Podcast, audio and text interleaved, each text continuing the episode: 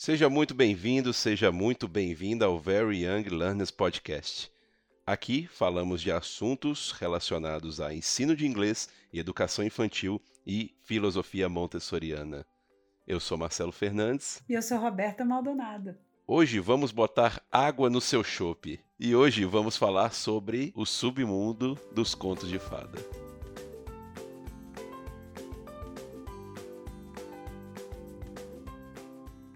Eu abro esse podcast com a seguinte pergunta, Roberta: Qual a importância de contar histórias na hora de ensinar inglês em casa? Oi, Marcelo. Oi, gente. Olha, Marcelo, assim como quando se ensina português, contar histórias em inglês é muito útil para a criança absorver novas palavras, porque contextualiza esses termos novos. Acontece que quando estamos começando, o vocabulário da criança é bastante limitado e a gente deve fazer amplo uso das gravuras, da rima né, e do ritmo para contar história. Transformar histórias em música, por exemplo, é uma ótima tática. É, eu, por exemplo, uso The Itsy Bitsy Spider e Five Little Ducks, que são exemplos de histórias cantadas. E, e livros? É, Vários pais já perguntaram pra gente sugestão de livros, pais e mães que querem começar a ler inglês para os seus filhos. Bom, eu tenho alguns favoritos para os Very Young Learners, mas um que faz muito sucesso com as crianças é um que se chama We're Going on a Bear Hunt, de Michael Rosen e com ilustrações de Helen Oxenbury. We are going on a bear hunt, tá? Além de muito bem ilustrado, os desenhos são lindos, são cheios de detalhes. O autor usa rimas, usa sons para que as crianças possam participar da história, mesmo que ela não saiba o texto de cor, né? O que costuma, costuma acontecer com as histórias. É, é como uma música, bem repetitiva, mas com final diferente para cada etapa dessa jornada que a família inicia para caçar um urso.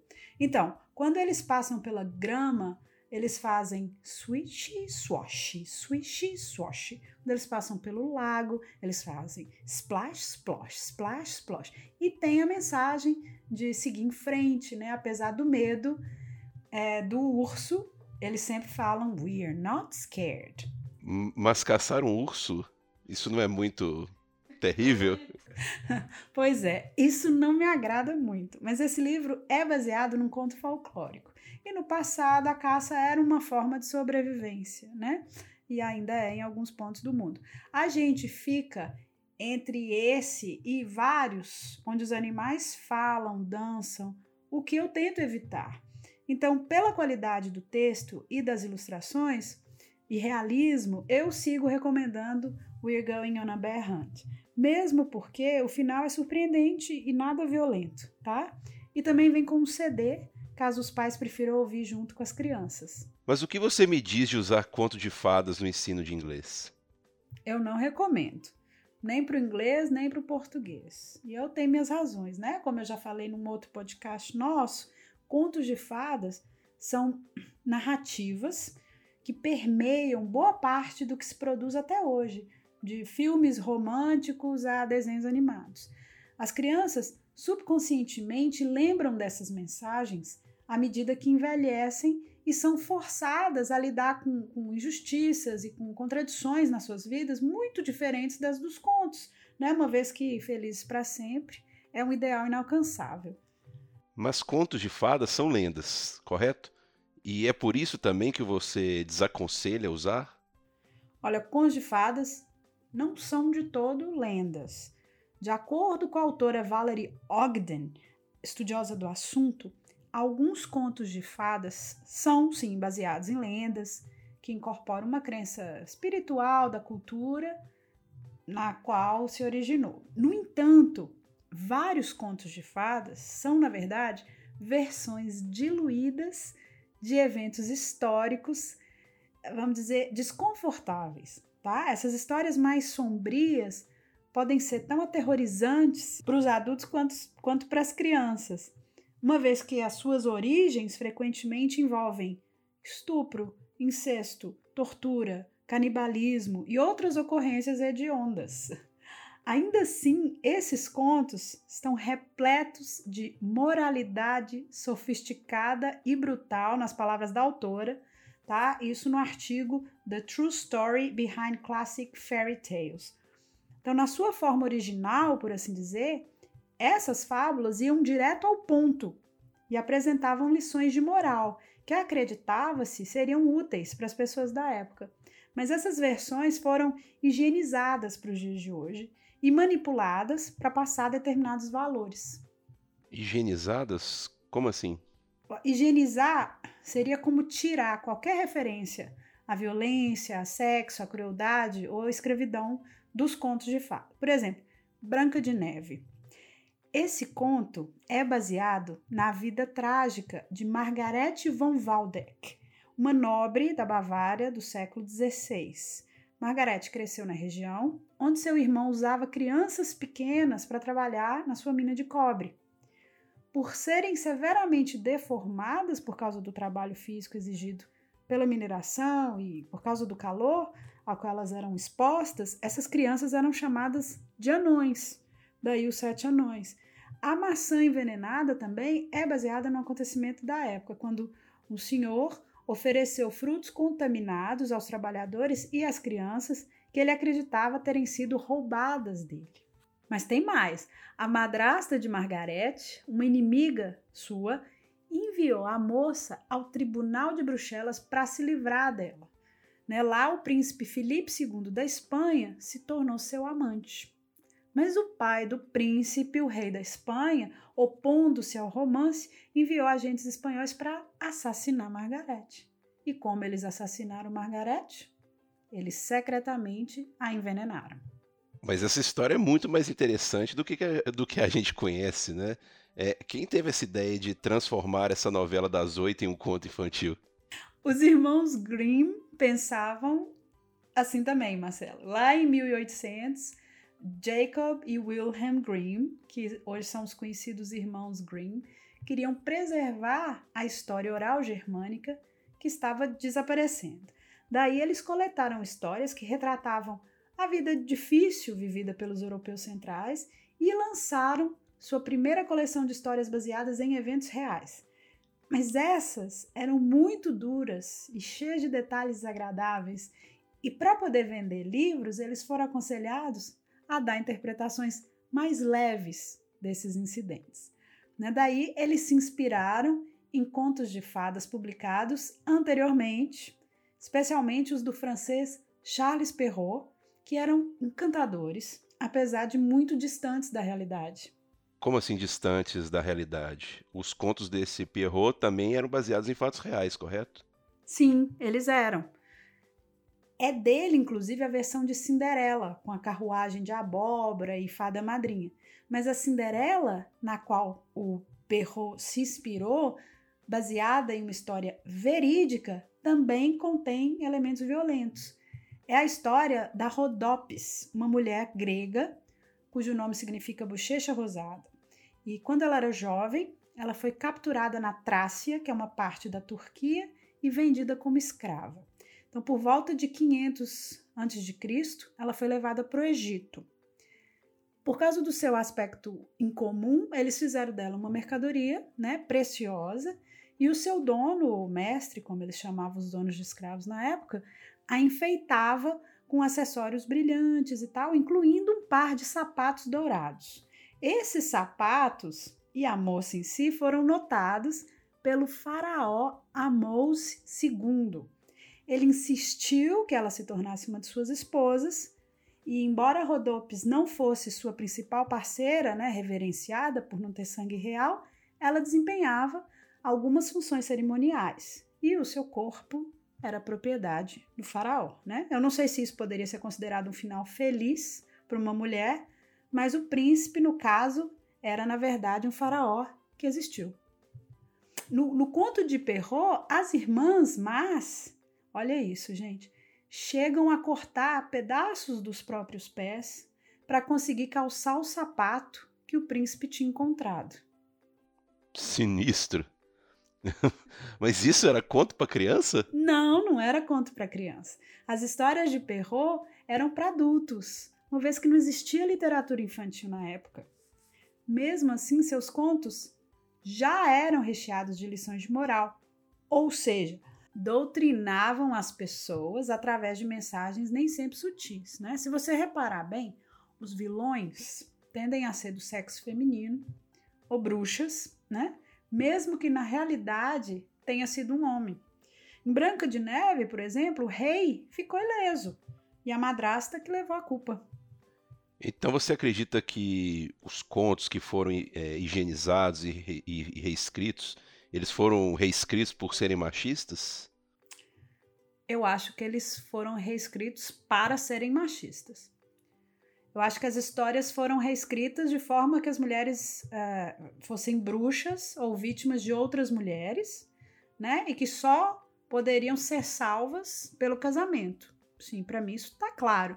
Mesmo porque, na época, eles realmente acreditavam em bruxas, né? Se alguma mulher te incomodava, bastava levantar a suspeita de que ela era bruxa para que ela fosse expulsa, linchada ou morta, com o aval da sociedade. João e Maria é um exemplo disso. Como assim? O Conde João e Maria não foi uma forma de alertar a criança, as crianças a não aceitarem doces de estranhos? a versão de hoje em dia pode até ter um viés diferente, mas o conto foi baseado na história de uma confeiteira famosa, a Catarina Schraderin. Tá? Por volta de 1600, ela inventou um biscoito de gengibre delicioso que fez muito sucesso. Diz a lenda, hein? Um padeiro, por ciúmes, a acusou de ser uma bruxa. Então, depois de ser expulsa da cidade, ela foi perseguida por um grupo de vizinhos que a levou de volta para sua casa e a queimou até a morte no seu próprio forno.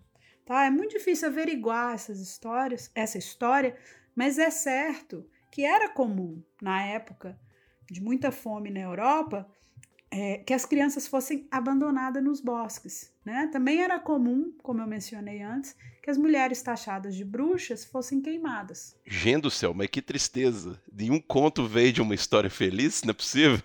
Ô Marcelo, mais ou menos. A história que acredita se deu origem ao conto Rapunzel foi a história de uma mulher que morreu por sua crença, no caso, o cristianismo. Né? A história de Santa Bárbara no terceiro século depois de Cristo, um comerciante muito próspero da Ásia Menor, hoje parte da Turquia, adorava sua linda filha e a proibiu de ter pretendentes, ok? Assim, ele a trancava numa torre quando viajava, né? Olha aí o cárcere privado. Não há menção de como os cabelos se tornaram importantes nessa história. Bom, mas o que aconteceu é que ela se converteu ao cristianismo e rezava, orava tão alto quando o pai viajava que todo mundo da cidade ouvia. O comerciante, informado das ações da filha, a arrastou, talvez pelo cabelo, não sei, para diante do procônsul romano, que insistiu que o pai, ou decapitasse a filha ou perdesse a sua fortuna se ela se recusasse a desistir da sua nova religião. Ela não desistiu, o pai a decapitou, mas foi morto por um raio logo depois. Por isso, ela se tornou a Marte, né, Santa Bárbara, reverenciada pela Igreja Ortodoxa Oriental. A morte do pai, depois de tê-la decapitado, ficou como um, um símbolo divino, um sinal. Mas os contos de hoje, incluindo as versões da Disney, é, eles já são adaptados ao mundo de hoje, né? Mais igualitário do ponto de vista, do ponto de, vista de gênero, você não acha? Os contos de hoje já mostram, né, meninas com opiniões, iniciativa, apesar de ainda serem princesas, né, mulheres mais altivas e homens menos idealizados. Lembrando, gente, que a idealização não favorece nenhum dos lados. Né? A pressão para o menino de ser forte, rico, guerreiro, dominador não é necessariamente positiva. Né? O objetivo dos contos, e até hoje muitos autores têm essa meta, é definir o bem e o mal, o certo e o errado. Eles são, os contos são uma ferramenta para transmitir uma cultura vigente, né? E muitas vezes, graças a eles, a cultura dominante.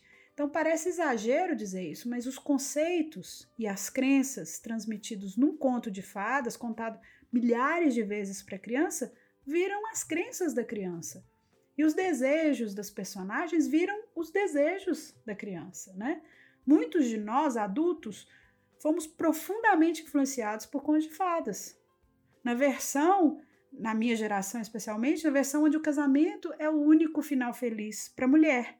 Né? Isso não nos impediu, felizmente, de buscar independência financeira, de cursarmos a universidade e de almejar uma maior participação nos rumos da sociedade. Mas ainda assim, isso traz muita culpa para a mulher que trabalha fora, para o marido que não é o principal provedor em casa. Isso é muito triste. Eu sinto na pele preconceito, por exemplo, por não ser mãe. Por mais que eu dedique minha vida à educação infantil, o fato de eu não ser mãe para muitas pessoas conta contra mim como profissional e até como pessoa.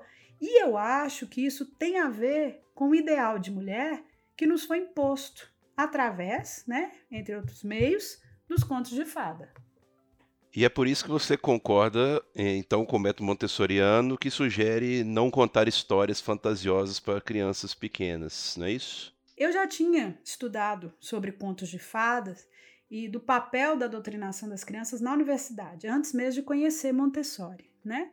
Adolescente ainda, eu li é, Complexo de Cinderela, de Colette Dowling, e ali eu me dei conta do poder que os contos de princesa têm na nossa autoestima e nas nossas escolhas. Na detalhe, o livro da minha mãe ficava na mesma estante da minha coleção de contos de fadas. Voltei lendo todos os contos de fada, depois de ler o livro da, da Colette, procurando provas do que a autora falava. O que Branca de Neve tinha a ver com a mulher que tem medo de ser independente, que precisa de alguém que cuide dela e que a proteja. E tudo se encaixou, né? O fato de Montessori ter ressalvas quanto a apresentar contos de fada para crianças com menos de seis anos tem a ver com dar a eles liberdade de pensamento, né? E liberdade de criar suas próprias fantasias. Ela sugere que apresentemos o que é real, né? As folhas, os galhos, os insetos, os dinossauros, ao invés de dragões, né? A natureza. E que deixemos que a criança experimente com o que é e não com o que queremos que seja. Porque nessa fase, elas acreditam em tudo que a gente fala, gente. Então cabe a nós usarmos com muita cautela esse poder enorme. E com essa dica finalizamos o podcast de hoje. E você, concorda ou discorda da Roberta? Deixe seus comentários pra gente no Instagram. Esse assunto dá pano pra manga, hein? Obrigado e até a próxima semana. Muito obrigada, gente. Um abraço e até a próxima semana.